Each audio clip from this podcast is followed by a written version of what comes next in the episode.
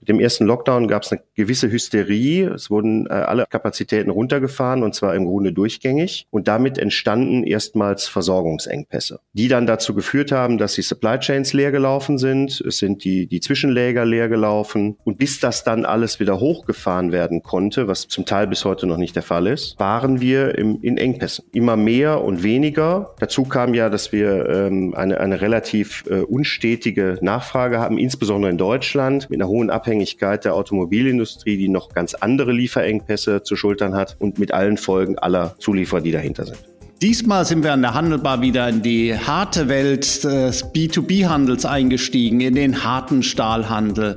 Es hat super viel Spaß gemacht, äh, mit Dr. Adrian Seeger, Chief Sales Officer von ThyssenKrupp Schulte, über Themen zu diskutieren, äh, die uns ja am Ende des Tages alle dann auch wieder angehen. Wir haben über Lieferkettenproblematik gesprochen angesichts von äh, Covid-19. Wir haben darüber gesprochen, wie viel B2C steckt denn eigentlich im B2B-Handel Einzelhandel, selbst in so einer Branche wie Stahlhandel, die sich natürlich nicht an den Endkonsumenten ausrichtet. Super viele spannende Aspekte, die wir im Übrigen noch vertiefen werden auf der B2Best mit Dr. Adrian Seeger und seiner Keynote und den Anmeldelink findet ihr in den Show Notes. Aber jetzt hört selber rein. War super spannend.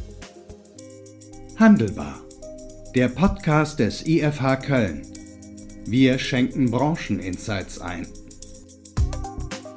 Hallo und herzlich willkommen zur Handelbar, dem Podcast des IFH Köln. Heute wieder mit einem ganz besonderen Gast, den ich ganz, ganz herzlich äh, begrüße. Dr. Adrian Seeger. Er ist Chief Sales Officer bei ThyssenKrupp Schulte. Hallo Adrian, grüße dich. Hallo Kai, danke, dass ich dabei sein darf und äh, alles Gute nach Köln. Dem, äh, dem Sturm äh, und, und auch äh, ein Stück weit noch Corona äh, geschuldet, ja leider äh, digital. Ähm, wenn wir jetzt um diese Uhrzeit zusammensitzen äh, würden an einem Tisch, dürfte ich dir schon einen Kölsch rüberschieben. Ja, also klar, ne? Als Händler ähm, ist man natürlich, was das angeht, nie abgeneigt. Ne? Wenn ich noch fahren muss, nicht, aber sonst gern. Dann müssen wir das beim nächsten Mal äh, hier dann auch äh, machen. Adrian, bevor wir äh, in äh, Medias Res gehen, du bist ja äh, mit ThyssenKrupp Schulte in einer extrem spannenden Branche unterwegs, der harte Stahlhandel. Ähm, ich habe dich äh, kennengelernt, äh, damals bei Sonnepaar, auch man könnte sagen von Marktführer zu Marktführer im Elektro-Großhandel. Was sollte man äh, über dich wissen, um das Folgende richtig einschätzen zu können?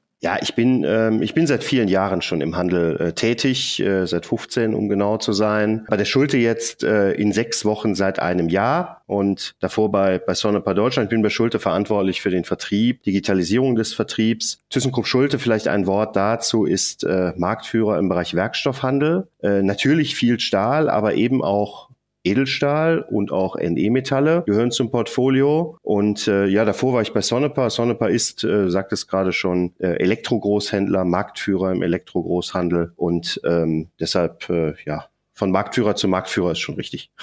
Ja, du kennst dich aus mit, äh, äh, mit, dem, mit dem Handel, du kennst dich aus mit großen Zahlen, du kennst dich, denke ich, in dieser Branche, und darüber werden wir heute ja dann auch sprechen, äh, mit äh, zwei Sachen mindestens äh, gut aus. Du hast dich ja schon lange auch intensiv mit Digitalisierung äh, beschäftigt und all seinen Facetten im, im B2B-Segment. Und äh, ich denke auch in, in dieser äh, Kategorie, das Thema Lieferengpässe ist ja auch nicht ganz unbekannt und äh, darüber äh, soll es ja dann auch jetzt ein bisschen gehen. Bevor wir aber schon zu den Themen kommen in der, in der Branche, vielleicht noch deine persönliche Sicht. Äh, bist du selber schon mal von Lieferengpässen betroffen gewesen? Ja, absolut. Ich glaube, wir sind alle schon davon betroffen gewesen. Ne? Wenn ich überlege, wir saßen in diversen Meetings zusammen und sprachen vor, bis vor zwei Jahren wie verständlich davon, dass 24-Stunden-Lieferungen der Standard werden, beziehungsweise äh, Day-to-Day-Delivery eigentlich das Ziel ist und äh, wie ganz normal angenommen wird. Wir haben dann immer alle von Amazon gesprochen, die das ja genauso umsetzen wollten.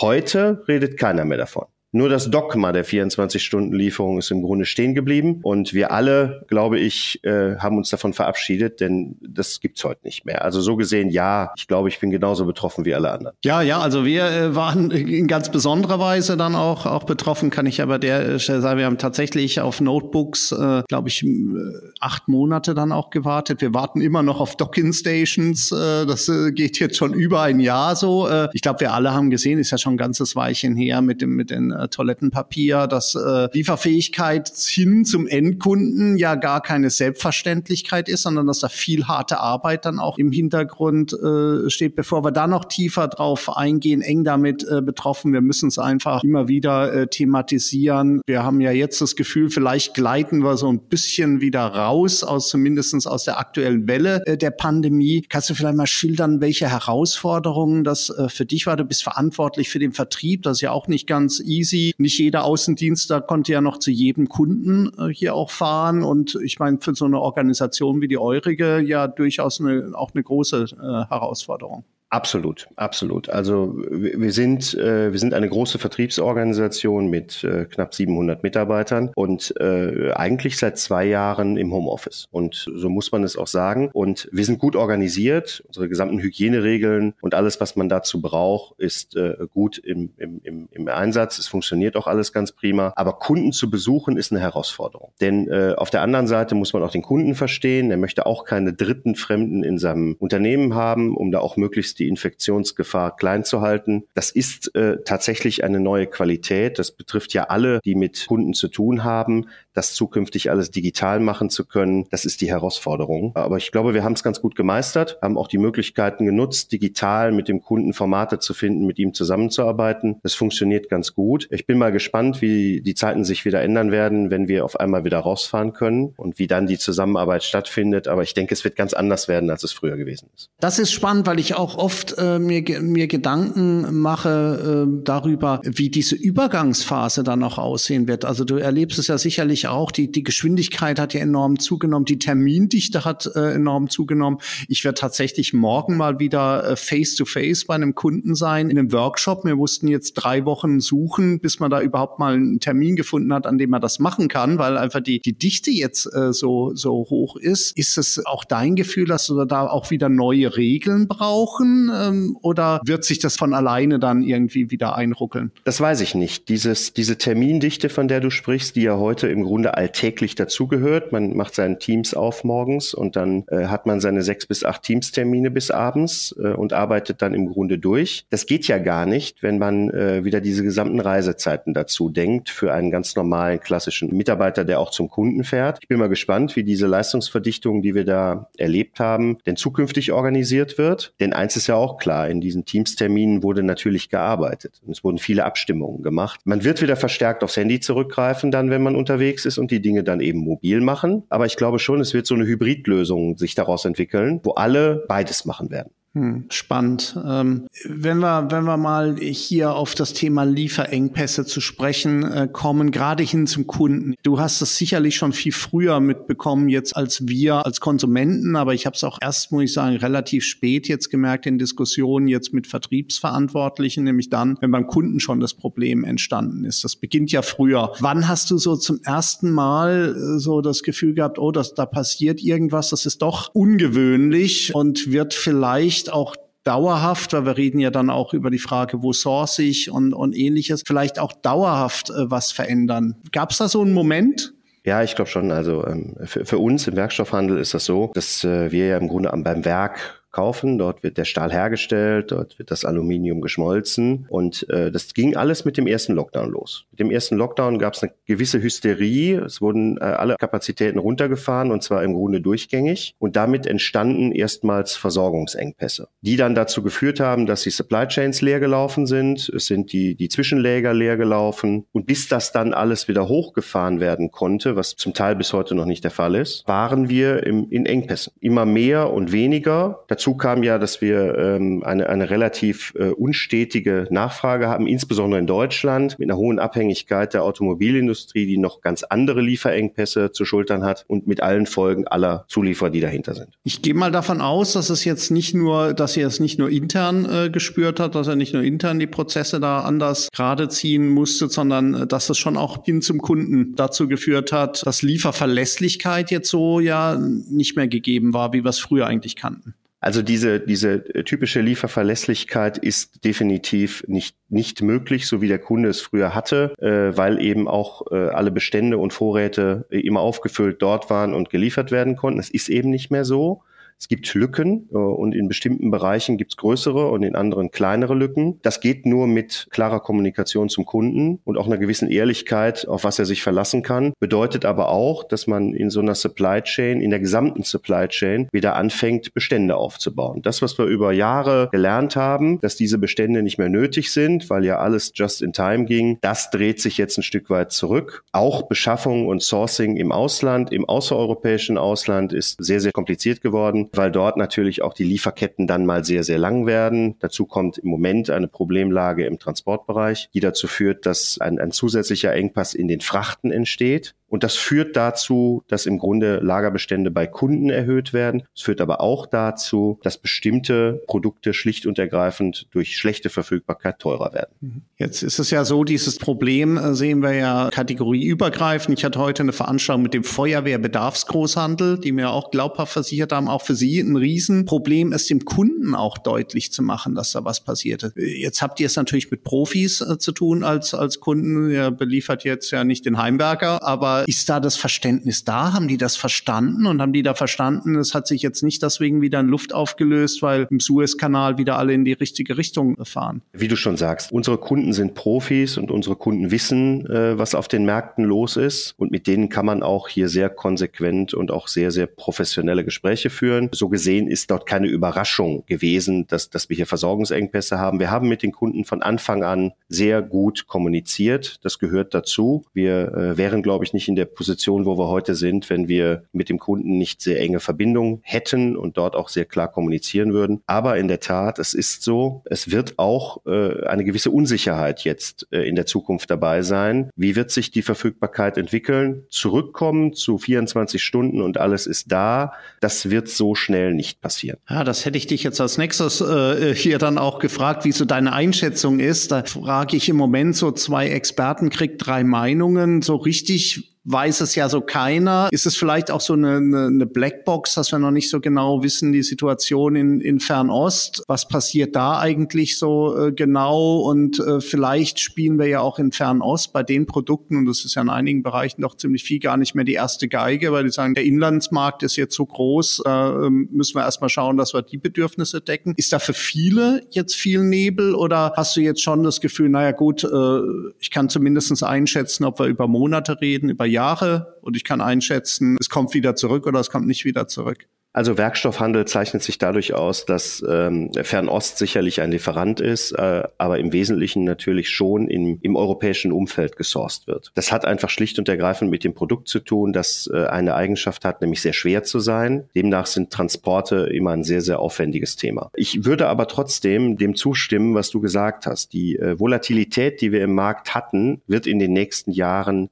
mit Sicherheit nicht zu einer Geglättung führen, sondern im Gegenteil, wir müssen uns daran gewöhnen, dass diese, diese Planbarkeit, wie wir es äh, auch insbesondere in Deutschland doch gerne hätten, in dieser Form gar nicht mehr herstellbar ist. Wir müssen mit Annahmen arbeiten und es fordert uns im Vertrieb viel mehr jetzt noch das Thema Segmentierung, das Thema Kundenstrategie, konsequent zu entwickeln und durchzuhalten, denn das wird dann wieder zu einer gewissen Beruhigung führen. Und würdest du sagen, wenn wir jetzt sagen, ihr, ihr habt das bislang äh, hier dann auch gut gemanagt, dein Learning und der wichtigste Ratschlag für andere ist, äh, klare Kommunikation hin zum Kunden und da frühzeitig Verständnis zu wecken? Absolut. Ja, absolut. Also ähm, äh, rechtzeitig mit dem Lieferanten, äh, mit dem Händler zu sprechen, auch eine Offenheit für Versorgungslösungen zu haben, die man miteinander entwickelt, beim Kunden, beim Lieferanten, sind ganz wichtige Dinge und ohne Zweifel kostet das Geld, aber dafür hat man auch was, nämlich Sicherheit. Und äh, auch das ist ein ganz wichtiges Thema, das Thema der Substitute, was in den Anfängen dieser ganzen Pandemie nie ein Thema war, spielt heute natürlich auch eine Rolle. Und äh, da ist es ganz einfach wichtig, dass man eine gute gute Beratung mitbringt, um seinem Kunden auch aufzuzeigen, welche Optionen er hat, wenn er Produkt A nicht bekommt, dann vielleicht auf Produkt B auszuweichen. Also klare äh, Kommunikation und Kompetenz, äh, glaube ich, äh, zwei wesentliche Aspekte. Adrian, du wirst ja dankenswerterweise dieses Thema äh, Lieferengpässe, Digitalisierung und was bedeutet das dann auch für die Kunden im B2B-Bereich ja auf unserer B2Best präsentieren. Da haben wir ja traditionsgemäß auch einen ganz starken Schwerpunkt auf, auf Digitalisierung und so habe ich dich ja auch äh, kennengelernt. Was würdest du sagen, war auch bei euch jetzt, du hast ja zumindest noch eine, eine gute Phase, du sagst es ja, ein Jahr jetzt jetzt dann auch erlebt bei ThyssenKrupp Schulte. War das bei euch so dieser, dieser Klassiker, den man, den man sagt, wer hat das Unternehmen jetzt in Bezug auf Digitalisierung am meisten vorangebracht? Kunden, Lieferanten, CDO oder Corona? War es dann doch am Ende dann äh, Corona, was den, was, was den größten Push gab? Ich glaube, es kommt darauf an. Ne? Also wenn wir äh, über die Digitalisierung der Arbeit sprechen und des Arbeitsplatzes, dann war es sicherlich die Notwendigkeit, aus der Pandemie heraus sehr schnell zu sein. Und ich glaube, das haben alle Unternehmen erlebt. Das sehen vielleicht manche Unternehmen auch heute noch, wenn sie nur an die Bestellung ihrer PCs denken oder Docking Stations. Das dauert einfach noch ein bisschen. Da gibt es noch ein paar Lieferengpässe. Grundsätzlich ist da aber etwas entstanden, was in meinen Augen schon hätte viel früher entstehen sollen. Und die Tatsache, dass es dann mal sehr schnell umsetzbar zeigt eigentlich, dass wir in der Lage gewesen sind dazu. Wir waren vielleicht nicht, äh, haben vielleicht der Sache nicht vertraut. Aber dass es funktioniert, sieht man jetzt. Und ja, das ist sicherlich eine der Beschleunigungen. Jetzt äh,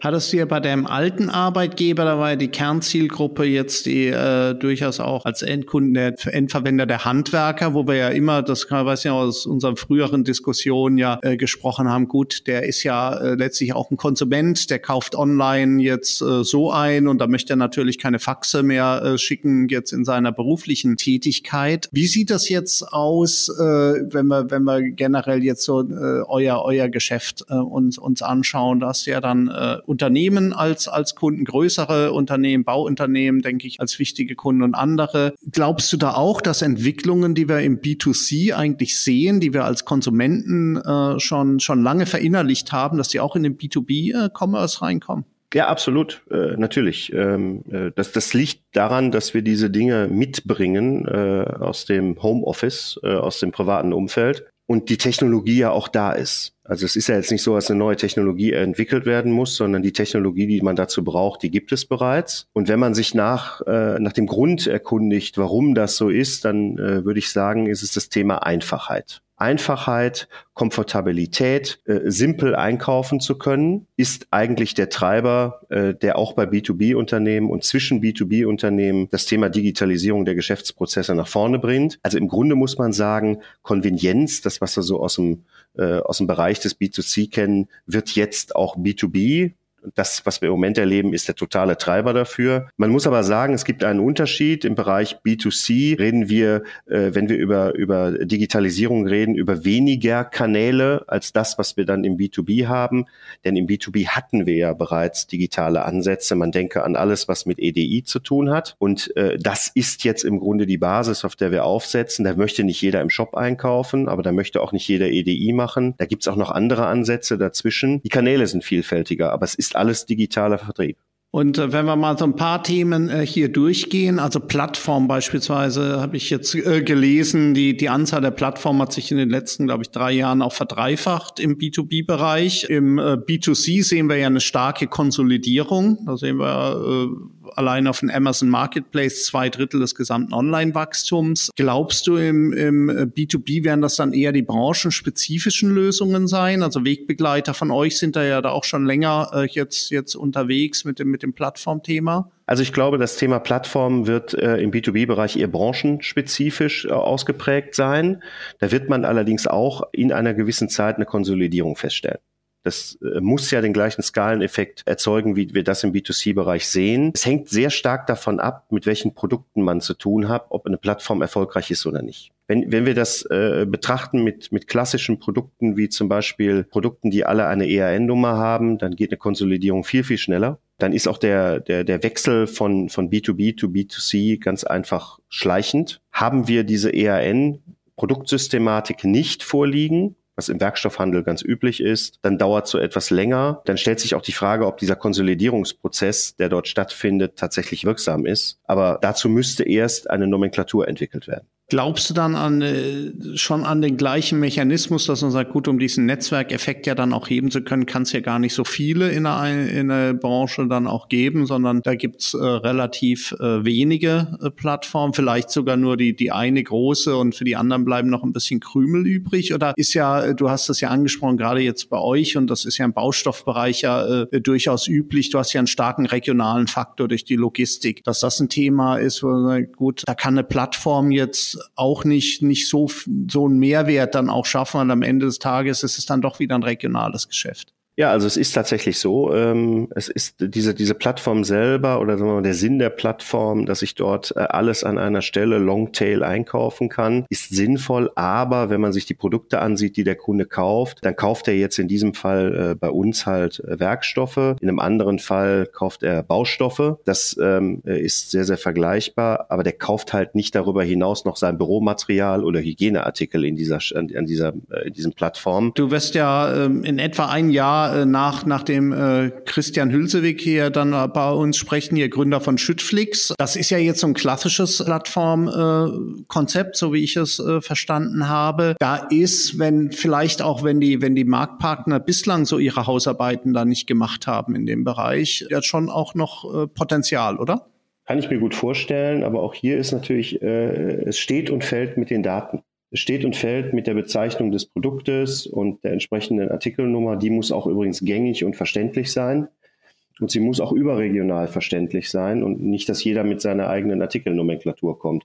Dort ist zuerst Konsolidierung erforderlich, so wie das ja auch über viele Jahre im Bereich der EAN kodifizierten Produkte der Fall gewesen ist. Dann äh, ist hier eine Konsolidierung möglich. Also ich verstehe gut Plattformen, äh, ja, aber anders als im als im B2C.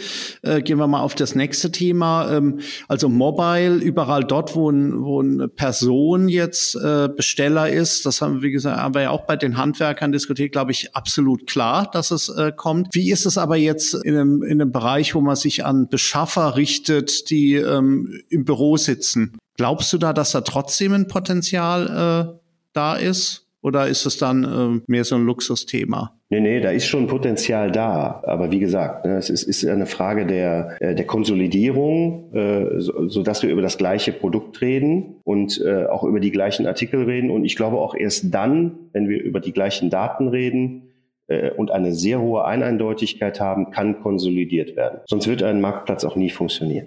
Ja, und also auch Mobile anders. Jetzt äh, noch einen dritten Aspekt, wenn wir uns das Thema, was ja in B2C jetzt, äh, glaube ich, auch eine echt große Welle ist, das ganze Thema Social Commerce. Die Leute äh, lassen sich inspirieren auf Instagram oder auf TikTok und auf, auf anderen äh, Plattformen. Glaubst du da auch dran? Also wir sehen ja, dass die, sag ich mal, äh, Videobeschreibungen, äh, How-to-Geschichten, Installationsanleitung, ähnliches ist ja schon lange ein Thema auch im B2B für YouTube. Aber glaubst du, dass, dass man da auch in irgendeiner Art und Weise, dass das, dass das Sales relevant wird, dieser, dieser Kanal? Könntest du dir einen Influencer vorstellen? Mr. Stahl jetzt für ThyssenKrupp Schulte? Also, äh, um es klar zu sagen, den haben wir. Du bist Mr. Stahl. Nein, ich nicht, ich nicht, aber ich habe einen sehr guten Mitarbeiter beziehungsweise mehrere aus dem technischen Vertrieb, die genau das tun, was du sagst. Die erklären, welche Anwendungen für welches Produkt oder welche Eigenschaften welches Produkt hat. Ist alles bei YouTube äh, unter dem Hashtag Werkstoffwissen äh, hinterlegt. Dort findet man genau diese Dinge. Ich glaube,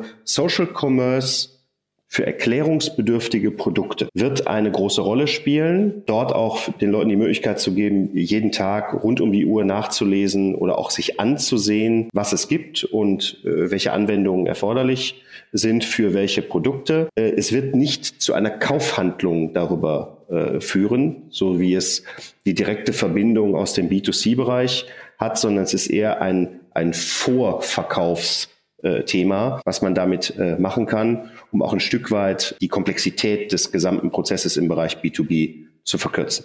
Ja, wahrscheinlich äh, der Inspirationscharakter fällt ja auch weg. Man wird ja kaum einen Teeträger jetzt dann auch kaufen, weil jetzt der Mr. Stahl drauf rumtanzt. Äh, denke ich jetzt mal, wenn man ihn ansonsten nicht äh, bräuchte. Nächstes äh, Thema äh, auf meiner Liste so der Online-Shop. Ich sage im B2C-Bereich auch, aber ich glaube, das ist ja auf jeden Fall ein Thema für B2B. Der eigentliche Shop ist doch Commodity. Das ist eine Bestellfunktion, du hast es gesagt, die, die ist ja in vielen Fällen jetzt auch vergleichsweise alt, automatisiert schon durch, durch EDI. Es ist doch viel viel spannender zu gucken, äh, welche Mehrwerte kann ich digital entlang der Customer Journey abbilden. Ist das so die Frage, die dich da jetzt auch umtreibt, die euch umtreibt? Ja, also das, das äh, ganz bestimmt. Äh, also der Online-Shop ist eine Möglichkeit, äh, um die digitale Verbindung herzustellen. Aber man hat halt im Online-Shop schon die Möglichkeit, dem Kunden einen weiteren Wert darzustellen. Wir können im Online-Shop das tun, was bei Amazon heutzutage für jeden von uns völlig völliger Standard ist. Wir können die Bestellhistorie hinterlegen, können entsprechende Dokumente hinterlegen, wir können Rechnungspapiere, Lieferpapiere äh, und so weiter hinterlegen. Das ist schon ein Mehrwert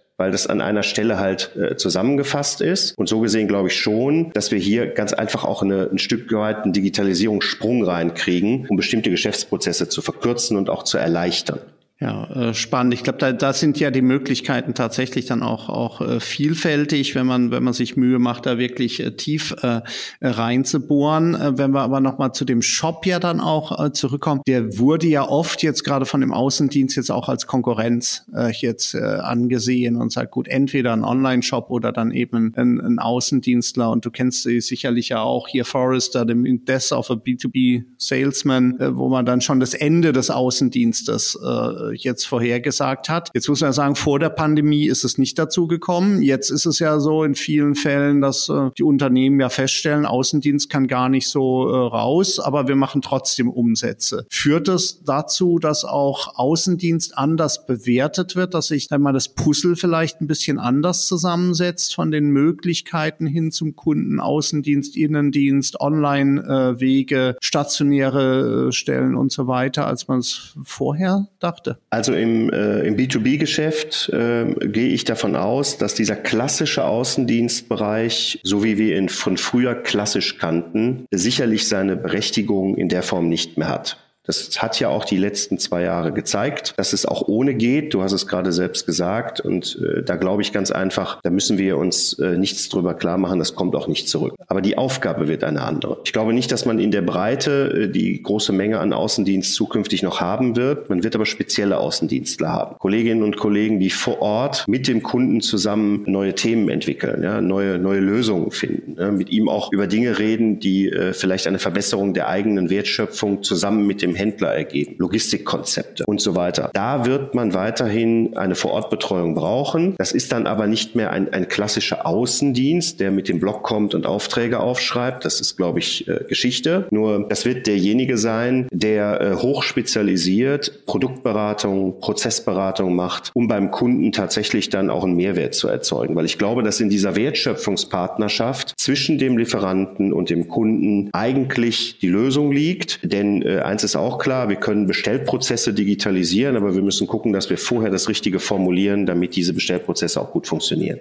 Es wird wahrscheinlich Themen geben äh, wie, wie Beschwerdemanagement, wo man auch sagt, dann äh, möchte man doch lieber mit einer Person sprechen, als jetzt mit, äh, mit, ne, mit einer Maschine oder hier mit einem Online-Formular über ein Online-Formular zu kommunizieren. Also es gibt Möglichkeiten. Ich habe dich jetzt so verstanden. Also wir werden wahrscheinlich zukünftig weniger Außendienst haben, aber dafür viel spezialisierter, viel besser ausgebildet, viel mehr Problemlöser als Bestellaufnehmer. Und es wird auch nicht helfen, wenn man den Blog, den du genannt hast, jetzt durch ein iPad ersetzt sondern äh, da muss man, glaube ich, auch ganz anders rangehen. Braucht man vielleicht auch andere Leute, besser ausgebildete, als, als wir es an manchen Stellen hier haben. Das ist ja ohnehin ein Vorwurf, der oft jetzt von der Industrie jetzt an den Handel äh, gemacht wird. Da sagen, gut, hier gerade im mehrstufigen Vertrieb kenne ich das eben äh, doch sehr häufig, dass dann die Industrie sagt, ja, der Handel, der ist äh, nicht, nicht gut genug da unterwegs, er ist nicht eng genug äh, dran an den Endverwendern, der ist äh, technisch äh, schwach ausgeprägt, hat keine digitalen Angebote. Ich hatte das mit der Vanessa Weber hier von Werkzeugweber, die ja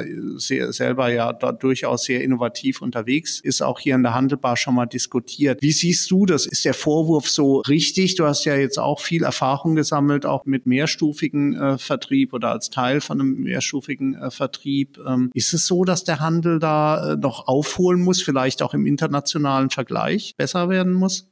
Also ich würde mal sagen, wenn wir über den technischen Handel sprechen, ähm, weil da kenne ich diesen Vorwurf äh, seitens der Industrie, würde ich das nicht so sehen. Denn äh, alle technisch nahen Handelsstrukturen haben immer Spezialisten im Haus, ansonsten könnten sie diese Produkte nicht verkaufen. Und viele von denen haben auch mittlerweile digitale Angebote. Ne? Das ganze Thema der Konfiguratoren kommt üblicherweise vom Handel. Alles das, was man äh, heutzutage im Online-Shop macht, in der Form, dass man Belege konzentriert, digitalisiert, zur Verfügung stellt, kommt vom Handel. Handel. Der Handel organisiert auch die, die Supply Chain, indem er Liefertermine mitteilt, indem er Vorhalteläger macht, Konsignation macht, Kanban-Lösungen aufbaut. So gesehen finde ich diesen Vorwurf natürlich nicht gerechtfertigt. Aber klar ist natürlich, dass, was du ansprichst, ist dieses, dieser alte Kampf, wer, wer macht den Kunden jetzt ne? und wer hat welche Rolle in der Kette. Ich glaube, dass der Großhandel äh, in der Zukunft eine ganz besondere Rolle äh, hat. Er muss neben den klassischen Verteilfunktionen, indem er also große Mengen kauft, in kleine Mengen verteilt, natürlich auch äh, die digitalen Wege beschreiten. Er muss logistische Lösungen anbieten und er wird Produktspezialist sein. Äh, so und das kann er halt eben herstellerneutral machen. Und ich glaube, das schätzen die Kunden sehr. Das bringt mich schon äh, leider auch äh,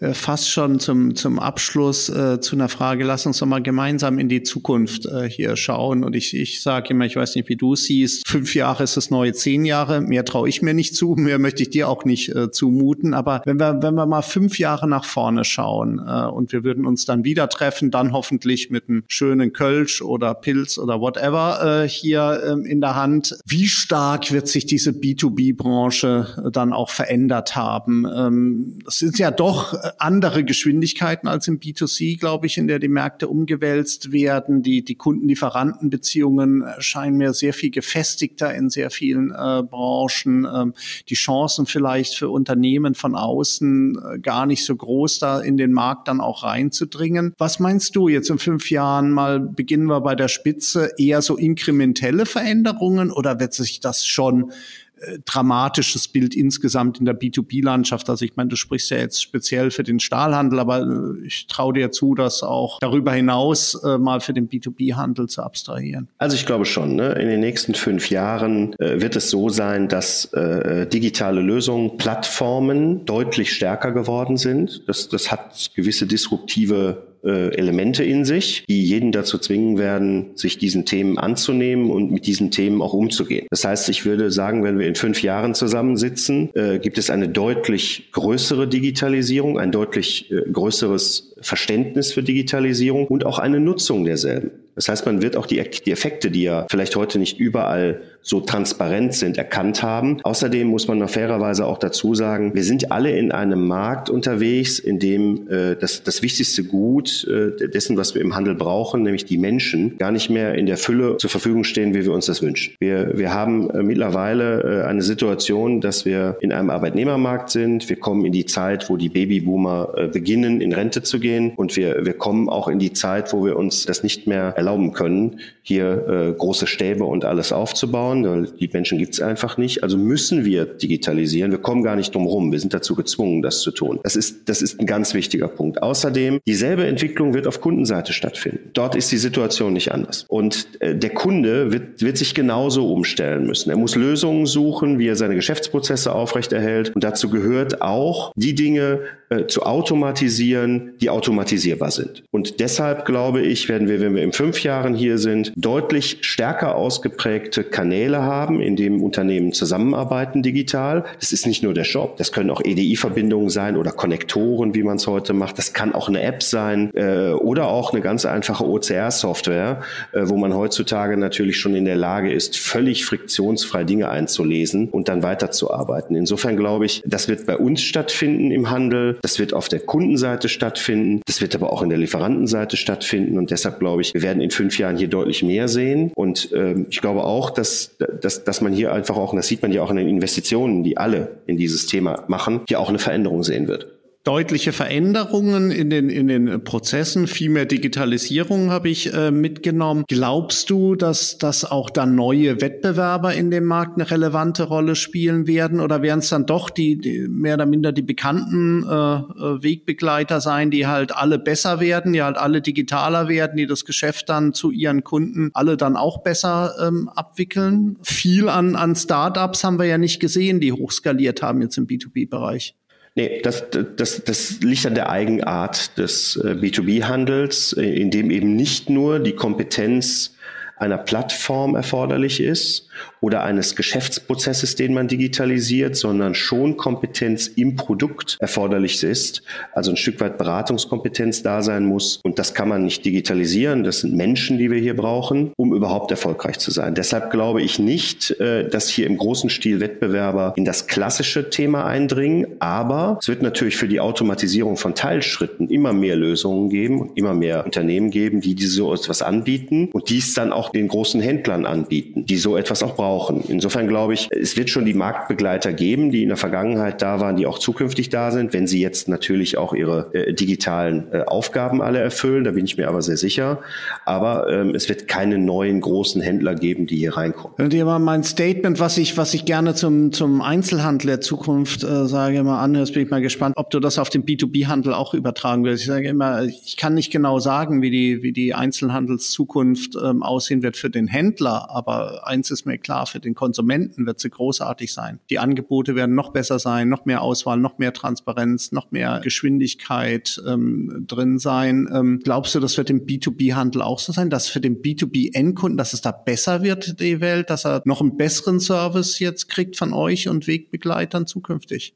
Also der, äh, der B2B-Endkunde, also in unserem Fall das Industrieunternehmen oder eben auch, äh, wie, wie in meinem vorherigen äh, Tätigkeitsfeld, auch ein Handwerker, wird mit Sicherheit keine neuen großen Händler dazu bekommen. Ich glaube, dass die Lösung im B2B-Handel darin liegt, dass man die Supply Chain enger zusammenbindet, Effizienzpotenziale aus der Supply Chain gemeinsam hebt. Das führt zu einer engeren Zusammenarbeit. Das führt auch zu einer schnelleren Zusammenarbeit. Ich glaube, Geschwindigkeit ist ein ganz großes Thema in der Zukunft, dem wir uns alle alle stellen müssen, weil dort einfach die Anforderungen steigen, denn die Planbarkeit, wie eingangs gesagt, geht zurück. Also muss ich schneller sein, reaktionsfähiger sein und das setzt voraus, dass wir die Supply Chains einfach enger zusammenbinden. Das ist beim Endkonsumenten natürlich völlig anders. Typisches Schlaraffenlandprinzip. Aber dahinter stehen ja welche, die dieses Thema produzieren müssen und auch planen müssen, damit es auch wirtschaftlich produzierbar ist. Und deshalb glaube ich, äh, die, die Enge der Zusammenarbeit wird zukünftig eher zunehmen und demnach auch äh, Effizienzpotenziale in diesem Prozess finden. Klingt äh, trotzdem extrem spannend und natürlich auch schön für, für eure äh, Kunden. Ich frage dich deswegen ähm, gar nicht, äh, was du glaubst, was in fünf Jahren äh, mit ThyssenKrupp Schulte ist, sondern ich frage dich nach deinem Wunsch. Wie sieht denn äh, in, in äh, fünf Jahren dann die Zusammenarbeit mit, mit euren äh, Kunden aus? Wie erschließt ihr da die äh, Märkte? Was wäre so dein Wunsch, wenn wir uns äh,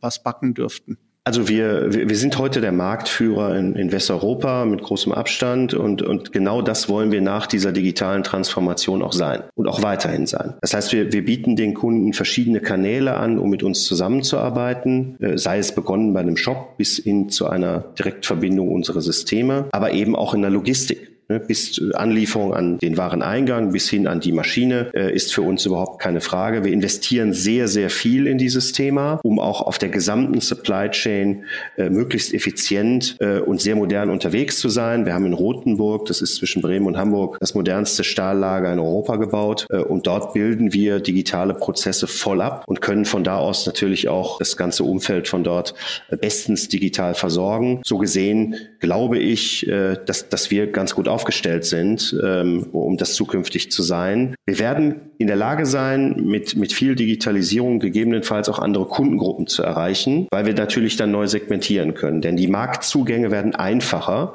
weil der Markt transparent ist. Da würde ich schon sehen, gibt es ein Potenzial, und das muss man sich dann genauer ansehen. Wir haben äh, dazu einen kleinen Test gestartet. Äh, wir haben einen, einen Online-Shop, den jedermann benutzen kann, Materials for Me. Da kannst auch du deinen Stahlbedarf beschaffen und äh, damit äh, üben wir im Grunde äh, sehr erfolgreich, wie wir denn auch die andere Seite, nämlich das B2C-Geschäft abbilden können. Äh, und so fahren die Dinge auch eng zusammen.